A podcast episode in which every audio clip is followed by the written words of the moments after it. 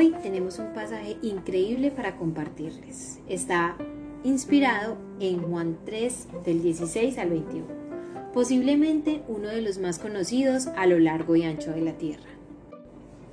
Porque tanto amó Dios al mundo que dio a su Hijo unigénito para que todo el que en él crea no se pierda, sino que tenga vida eterna. En verdad, Dios no envió al Hijo al mundo para condenar al mundo, sino para que el mundo pudiera ser salvo por él. Los que creen en Él no son condenados, pero los que no creen ya están condenados porque no han creído en el nombre del único Hijo de Dios.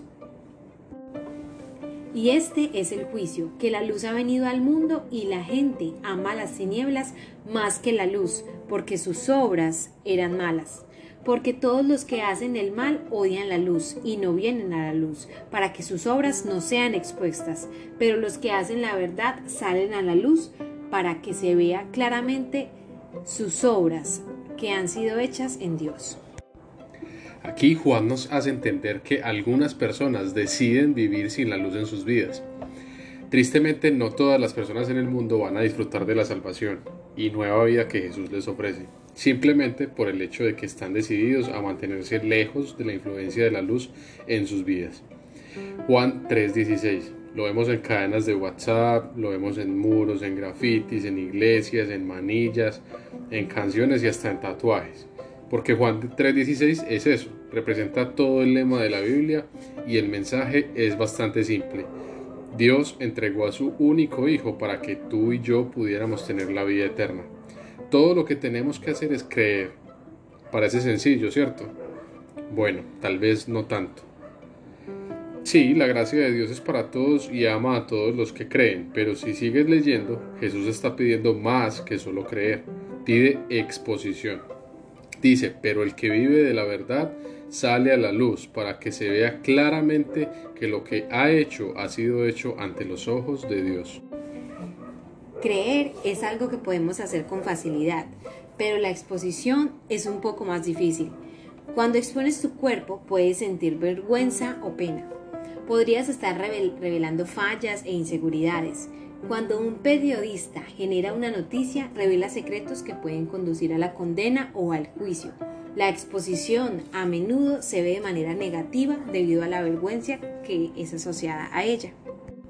Entonces, cuando Jesús nos pide que salgamos a la luz y expongamos todo lo que hemos hecho, puede ser algo incómodo. Se nos pide que revelemos todo nuestro ser a Dios, incluso los defectos y las malas acciones, para que podamos sentir el amor incondicional y el perdón que Él nos ha otorgado.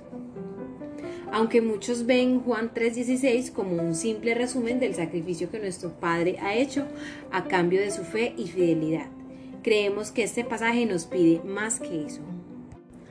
Al final, todos nos encontramos frente a la cruda verdad. La Biblia dice que el alma del hombre está llena de problemas, en el Salmo 88, verso 3. También llena de amargura, dolor, sufrimiento y culpa. Si nos vamos al principio de todo, Adán y Eva pagaron un precio por su desobediencia.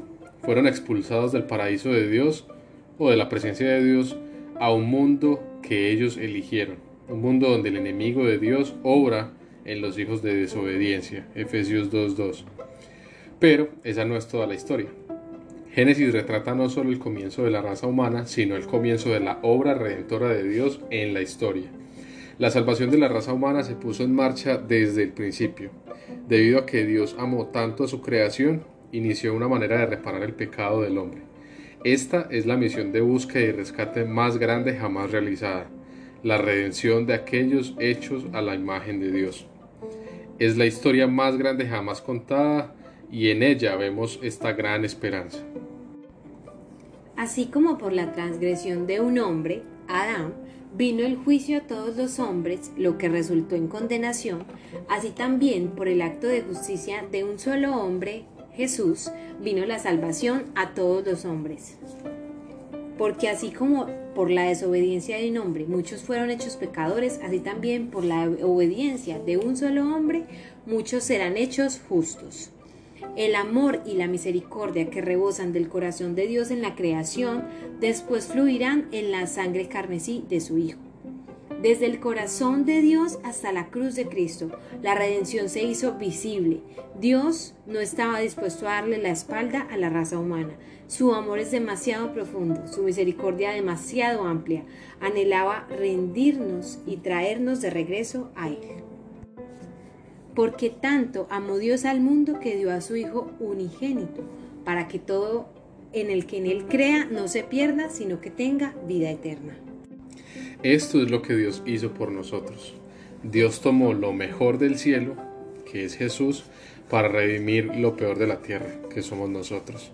El Hijo de Dios murió en una cruz, que es un instrumento de tortura romano hecho para los más viles ofensores, y la redención es el gran tema de la Biblia y la porción que estudiamos hoy es el epicentro de esa historia de redención. El plan de redención de Dios es lo que convirtió una historia de perdición en una gran historia. Su misión de rescate se ejecutó a través de su Hijo Jesús, el Salvador del mundo. Él completó su misión hace más de dos mil años cuando murió en la cruz y derramó su sangre en rescate por la humanidad. Murió por tu pecado y por el mío. Cuando conquistó la muerte y resucitó de la tumba que no podía retenerlo en la esclavitud, extendió sus manos llenas de cicatrices y dijo, he venido para liberarte de tu esclavitud y darte una nueva vida. Esta historia es genial porque Dios nos da a cada uno de nosotros la opción de aceptar su perdón y vivir con Él eternamente. La Biblia dice que Dios no es Dios de muertos, sino de vivos, en Mateo 22:32. Así que Dios está vivo y no quiere menos para los que ama. Desde la cruz Jesús ofreció a cada persona un regalo que dura eternamente, sin fecha de vencimiento. Su sangre preciosa se aplicó a tu pecado él arriesgó su vida por ti y su sangre se acredita a tu cuenta. Él ha cubierto tu pecado con su sangre, que quita el aguijón del pecado. ¿Estás dispuesto a recibirlo? El costo fue el mayor, pero lo hizo por ti. ¿Te has decidido aceptarlo? No se puede comprar con dinero, porque lo recibimos simplemente por gracia. Esa es la razón de nuestra esperanza. Gracias por escucharnos, somos Comunidad Cristiana de Fe. Puedes visitarnos en nuestras reuniones presenciales los miércoles a las 7 y media de la noche y los domingos a las 9 y 30 de la mañana. Puedes buscarnos también en las redes sociales como arroba comunife y en nuestra página web donde encontrarás blogs, eh, contenido y más acerca de nosotros en www.comunifeuraba.